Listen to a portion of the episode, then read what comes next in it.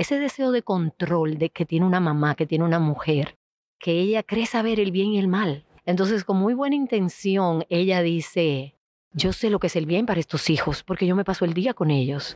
Entonces ella quiere controlar todas esas fichas a su alrededor en el tablero y al final está agotada, frustrada, porque en realidad nosotras no controlamos nada.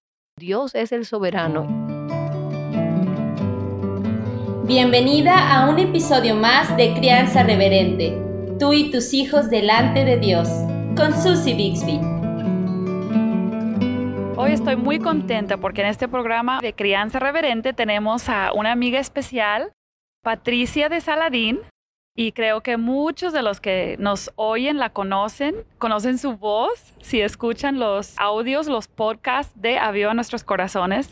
Patricia, muchas gracias por estar aquí hoy con nosotros, aquí en Crianza Reverente. Yo también estoy muy contenta de compartir contigo en tu podcast. Patricia y Eduardo, su esposo, tienen tres hijos adultos, ya grandes, tienen seis nietos, ¿verdad? Entonces, Patricia pues tiene muchos años de experiencia como esposa y como madre. Y a mí me encanta escuchar a Patricia hablar sobre el tema de la sumisión, de la sumisión en el matrimonio de la esposa hacia su esposo. Porque Patricia tiene una manera de dejarte saber que ella lucha con, con este concepto. No es algo natural y fácil para ella como para ninguna de nosotras. Entonces yo quería invitar a Patricia hoy porque eh, creo que hay un impacto grande que tiene la sumisión de la esposa hacia su esposo sobre los hijos. Y creo que muchas veces las mamás no captamos cuánto impacto tiene eso. ¿Qué, qué opinas, Patti? ¿Qué impacto tiene en general sobre mis hijos mi sumisión hacia mi esposo? Tiene un gran impacto. Te voy a decir en, algunas áreas. en mi mente lo veo de la siguiente manera. La sumisión es un mandato claro de Dios a la mujer, a la esposa. Y es claro, eh, tanto así que en Efesios 5 no solamente me dice que me sujete a mi esposo, sino que eso es en el versículo 22, pero en el 24 como que lo remata. Dice, las casadas estén sujetas a sus maridos en todo. Claro, ese todo es en todo lo que no sea pecaminoso. O sea que es un asunto de obediencia del corazón de la mujer casada a Dios.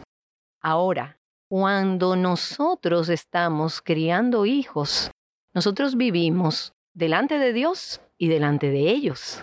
Entonces, lo que yo vivo, lo que yo modelo, a veces habla más fuerte que lo que yo digo creer. Entonces, no vale solamente yo decir que yo sé que la esposa cristiana se sujeta a su marido, sino que aún con mis fallas, aún con mis luchas, como tú bien decías, yo debo tratar de modelar eso delante de mis hijos porque les estoy a ellos enseñando más fuerte con mi ejemplo que con mis palabras. A las niñas, si son niñas, las estoy enseñando desde pequeñas cómo ellas se van a relacionar con el sexo masculino y con su esposo el día de mañana si Dios se lo concede. Y con los varones les estoy modelando la esposa que ellos van a algún día tener y cómo va a ser esta relación. O sea que lo que yo estoy haciendo no solamente tiene repercusiones sobre mi familia primariamente, sino que lo estoy perpetuando para próximas generaciones. Y eso es importante, eso es trascendente.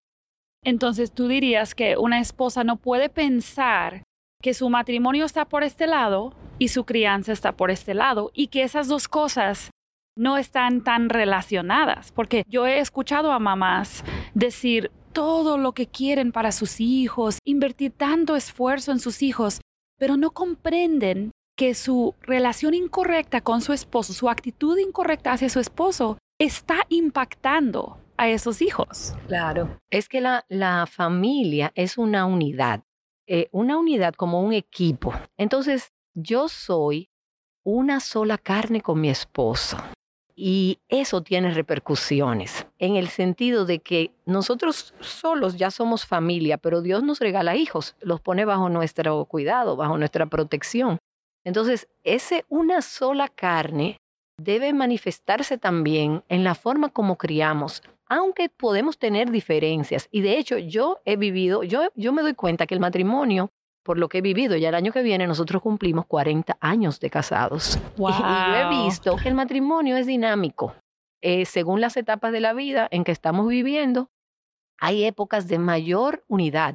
Unidad en cuanto a criterio, otras épocas en que sale cómo fuimos criados, las opiniones que tenemos, cuando los hijos van creciendo, en la adolescencia, qué permisos dar, qué permisos no dar. Yo puedo pensar totalmente diferente de Eduardo, pero Dios me llama a someterme a Él. Y yo tengo que entender que la protección sobre mis hijas y mis hijos, la protección nuestra va a venir por la guía que Dios le dé a Él, aunque sea distinto a lo que yo creo. Y eso es la sumisión. Cuando no estamos mm. de acuerdo, obedecer y hacer lo que la autoridad, la cabeza que Dios ha puesto, dice que hagamos. Porque, vuelvo y te digo, es un equipo. En ese equipo todos pertenecemos al equipo de esta familia, pero hay una cabeza. Yo bajo de, bajo de esa cabeza soy muchas veces autoridad delegada, porque muchas veces el esposo no está en la casa. Exactamente. Y yo no lo voy a llamar para preguntarle detalles minúsculos hay cosas que sí ameritan una llamada, pero yo tengo libertad dentro de mi sumisión de decisiones. Claro. Pero al final de cuentas es su autoridad delegada sobre mí y, y haciendo que esos hijos vean que papi y mami somos un equipo, no van a poder sembrar entre unos y otros división, porque los niños se llevan eso y saben. Y saben cuando pueden ganar ventaja, porque papi y mami piensan diferente. Sí, y eso es, creo que una de las claves, una de las eh, cosas con las que más batallamos, porque yo soy una persona, él es una persona, tenemos opiniones diferentes. Entonces, creo que las mamás tendemos, y hoy en día con el feminismo y todo eso, tendemos a sentir que somos más capacitadas para criar. Yo he escuchado a mamás decir, es que yo sé más sobre la crianza, entonces mi esposo me debe dejar eso a mí. Ese dicho de que nadie conoce a los hijos como la mamá, ¿verdad? Y eso nos hace sentir a las mamás, nos da como una actitud, como, como esa actitud de que yo sé más que mi esposo, yo soy más capaz, cómo eso afecta nuestra relación con, con, el esposo y con nuestros hijos? Bueno, yo te voy a decir, las mamás, por lo menos en mi caso, yo te aseguro que yo leí más libros de crianza que Eduardo. Yo, también. Yo me leía todo lo bueno y todo, todo lo que había que era sólido, bíblico, yo me lo leía y me lo volví, me lo leía, porque yo sentía que yo tenía una gran responsabilidad de criar a esos niños, de estar en mi casa haciendo mi labor. Y eso es cierto, pero pero porque yo estudiara más y leyera más sobre crianza, no hacía que invirtiera los roles. Es el mismo, el caso de la sumisión sucede igual que con la iglesia. Puede haber una hermana sentada en una iglesia que sepa más que el pastor, bueno, sobre el área de feminidad. Quizá yo sé más porque he estudiado más, porque conozco más, porque vivo, es mi, es mi diseño. Pero eso no me autoriza a usurparlo a él y el día que esté toque hablar de feminidad, pues hablo yo.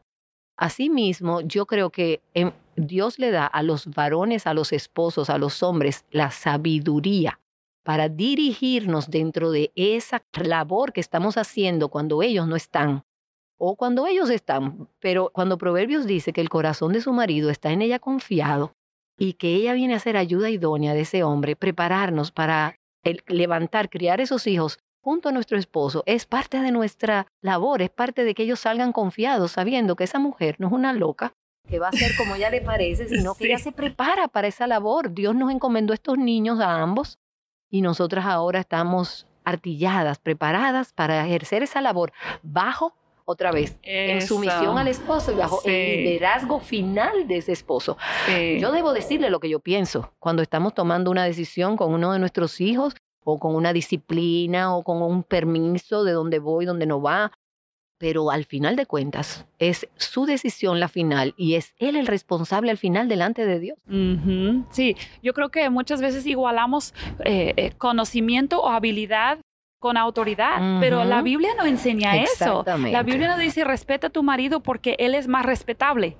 Dice respeta a tu marido porque ese es mi diseño. Esa es la posición. Yo creo que las mujeres tenemos que quitarnos esa idea de que el que es más capaz lo hace. No siempre, Dios no. siempre obra así, no, no siempre diseña. No, para Dios es muy importante el orden y, el, y, el, y no usurpar el rol que no nos corresponde. Y yo creo que a fin de cuentas nos puede ayudar mucho a las mamás también a entender, cuando yo modelo la sumisión en mi casa, yo estoy preparando y enseñando a mis hijos, no solamente a mis hijas a que se sometan a sus futuros esposos, sino a mis hijos a someterse a Dios. Exactamente. Yo les estoy diciendo, la manera de Dios es la mejor. Exactamente, como Dios dice, esa es la manera. Y tú sabes, Susi, me imagino que, no, que nos le debe haber pasado a muchas. A mí me llegó a pasar y recuerdo incidentes donde entonces uno se identifica con el hijo y el esposo dice, no quiero que esto suceda. Entonces tú comienzas, pero mira, el pobre, la pobre, podemos, vamos a dar a pensar mejor. Tú no crees, eso no tiene nada.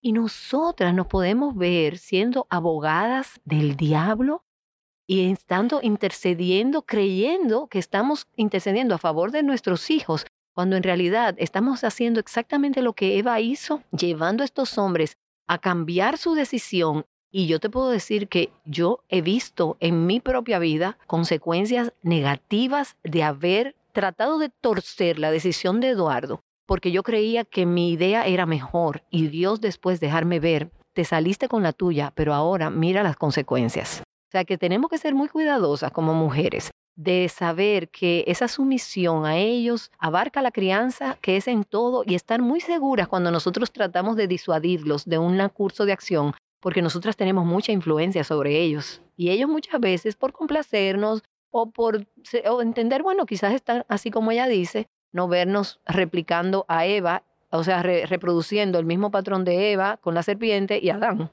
Sí. Porque yo, yo lo, he, o sea, lo he vivido en mi propia familia, en mi con mis propias decisiones y con mis propias consecuencias. sí, sí, porque podemos dar nuestra opinión, dar nuestros argumentos, pero es la actitud y el corazón con el que lo hacemos. Y, y no es insistir, sino compartir nuestras ideas y dejar que nuestro esposo haga la decisión. Exacto. Y tener cuidado, tener mucho cuidado. Yo siempre digo, yo siempre pongo mis cartas sobre la mesa. Yo le digo, mira, esto es lo que yo creo, pero tengo que poder retirar las manos y decir, ahí están las cartas, vamos, tú, entonces decide tú, porque eh, a veces son decisiones muy importantes, sobre todo cuando nuestros hijos van creciendo y ya son decisiones trascendentales en sus vidas.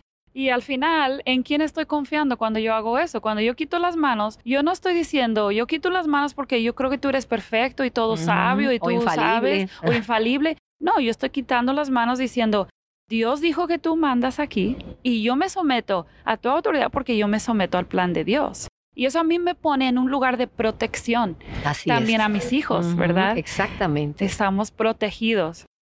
Patricia, yo pienso que algunos hay, algunas actitudes o problemas del corazón que son raíces. Eh, me gusta aquí en Crianza Reverente ayudar a, especialmente a las mamás a, como quitar de su corazón algunas actitudes profundas que nos, no nos damos cuenta que nos afectan. Entonces, ¿cuáles son las actitudes o los problemas del corazón que producen una falta de sumisión, tanto a Dios como hacia nuestro esposo? ¿Cuáles son esos problemas fundamentales de nuestro corazón? Bueno, como tú bien dices, son pecados de nuestro corazón. Uno de ellos es el orgullo, porque muchas veces eh, hay, hay, muchas mujeres que son, como tú dices, más preparadas, más capaces en algunas áreas que sus esposos, pero ese es tu esposo, ese eh, fue el hombre con que tú te casaste y Dios a él le dio la autoridad. Entonces, cuando yo me creo mejor, es ese espíritu tan contrario a Filipenses 2, yo me creo que yo soy mejor, que yo sé más, que imagínate con la preparación que yo tengo y este hombre cree que él sabe cómo hacer esto. El orgullo es uno. La incredulidad, el como tú decías, el no creerle a Dios, el no creer que Dios, el plan de Dios y como Dios dice que es, es la mejor manera. El ceder a la tentación, que está dentro del orgullo, pero es autosuficiencia, como la tentación de Génesis 3. Eh, seréis como Dios, sabiendo el bien y el mal. Nosotras como mujeres somos controladoras, entonces ese deseo de control de que tiene una mamá, que tiene una mujer, que ella cree saber el bien y el mal. Entonces con muy buena intención ella dice, yo sé lo que es el bien para estos hijos porque yo me paso el día con ellos. Yo sé lo que es mejor para nuestra familia porque yo, yo, la mujer tiene como esa temperatura del hogar. Entonces eso cree ella que la capacita para decir, seréis como Dios sabiendo el bien y el mal. Entonces ella quiere controlar todas esas fichas a su alrededor en el tablero y al final está agotada, frustrada, porque en realidad nosotras no controlamos nada. Dios es el soberano y cuando nosotras nos encontramos tratando de usurpar esos papeles y de llevar a cabo nuestra agenda porque creemos que es la mejor, nos agotamos y estamos amargadas, frustradas, insatisfechas, descontentas Y en el fondo tenemos que descansar, descansar en Dios. Él es soberano, Él estableció el orden, Él ha dicho que nos sujetemos. Es como tú dices, cuando nos sujetamos estamos bajo una sombrilla de protección. Y si las cosas van mal, porque dijimos, nuestros esposos sabemos que no son infalibles, si la decisión después resulta que no fue lo que esperábamos, podemos descansar de que el Dios soberano, ese era el camino que tenía para que nosotros camináramos dentro de la obediencia. Y eso trae paz, paz en el hogar. Entonces, la esperanza que tiene una mamá que quizás está casada con un hombre, bueno, todas estamos casadas con hombres falibles, ¿no? Pecadores. Como nosotros. Entonces, sí, exactamente. Pueden estar también escuchando mamás que están casadas con hombres inconversos. Pueden estar escuchando mamás que están casadas con hombres salvos pero muy maduros en la fe. Quizás ella es más madura espiritualmente. ¿Qué consejo o esperanza tienes también para una mujer en esa situación? El consejo viene a ser el mismo, porque es que yo tengo que actuar como Dios manda, independientemente de cómo mi esposo actúe. Yo creo que se necesita más gracia, más sabiduría, más discernimiento. Esa mujer necesita estar más Necesita, todas necesitamos orar mucho, pero definitivamente hay situaciones que nos llevan de rodillas.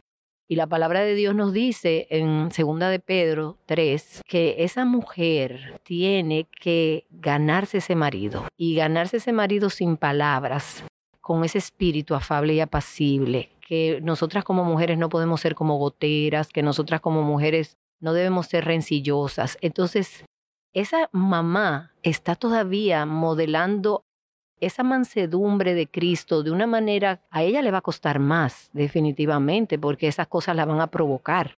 Pero ella va a depender más del Señor y le va, y le, le va a poder modelar a esos hijos ese espíritu de Cristo que se logra solo estando en la palabra, de rodillas y buscando consejos sabios y relacionándose quizás llevando sus cargas quizá con, con su pastor o con mujeres maduras que le ayuden a llevar esa carga, pero la, realmente la, la conducta es la misma. Es someterse.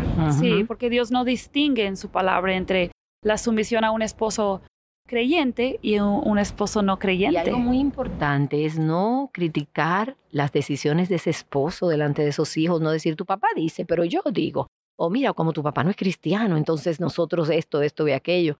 Eh, es muy importante siempre mantener esa figura de autoridad, no con mentiras o con falsedades, pero no poner, no minimizarlo o apocarlo o denigrarlo delante de los hijos porque va a redundar en detrimento de ellos, va, va a redundar en detrimento de, de, la imagen de ellos, de ese papá y de la familia como equipo general, o sea, como grupo. Mm. Sí, porque en, en esa situación la mamá tiene la oportunidad de representar delante de esos hijos, aunque el esposo sea inconverso, el Evangelio con su conducta. Y si ella eh, socava eso eh, con esas actitudes, pues no va a representar adecuadamente el evangelio. Va a pasar factura, como nosotros decimos, le va, eh, o sea, le va a hacer daño. Pues yo creo que las mamás, incluso las esposas de, esposos creyentes, tienen que cuidar eso que tú dices de no delante de los hijos, decir, bueno, yo no estoy de acuerdo, pero vamos a hacer lo que papá dice porque aquí el papá manda. Así Eso, Esas actitudes sí también suceden mucho en hogares cristianos donde los dos son creyentes. Claro, y es lo que hablábamos, mira, yo tengo, como te digo, casi 40 años de casada y ahora que mis hijos son adultos, me he visto más tentada a opinar cosas ya como adultos, porque estamos aquí hablando entre adultos y tenemos que cuidarnos más. Me da, eh, eh, yo, o sea, yo lucho más con áreas ahora que soy ya una mujer mayor con áreas que cuando era más joven yo decía, pero yo lucho, yo como que ahora lucho más, ¿qué es esto?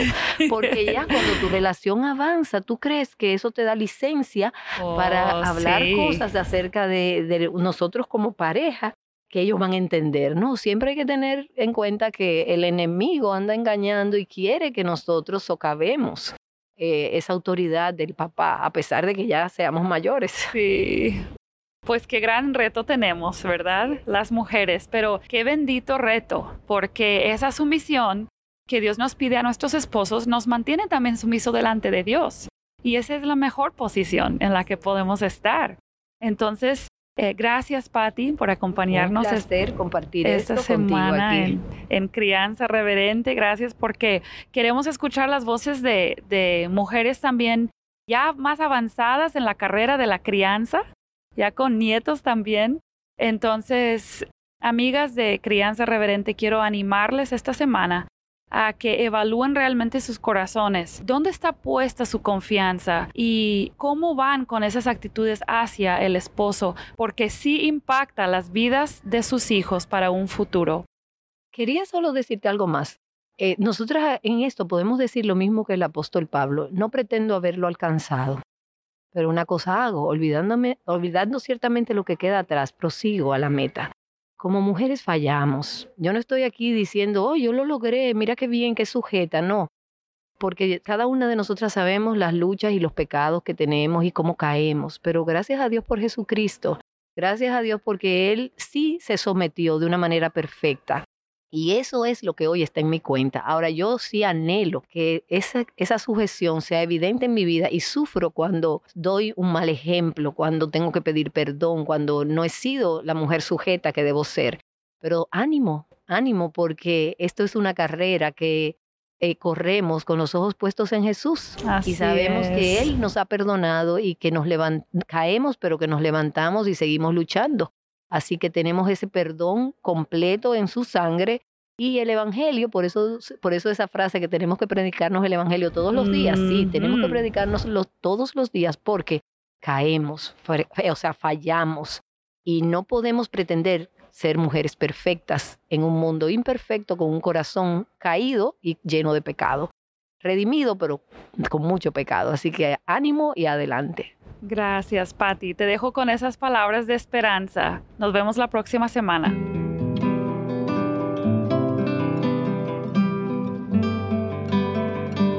Has estado escuchando Crianza Reverente. Te esperamos la próxima semana para seguir aprendiendo sobre el cómo adorar a Dios a través de nuestra crianza. Visítanos en crianzareverente.com y síguenos en nuestras redes sociales.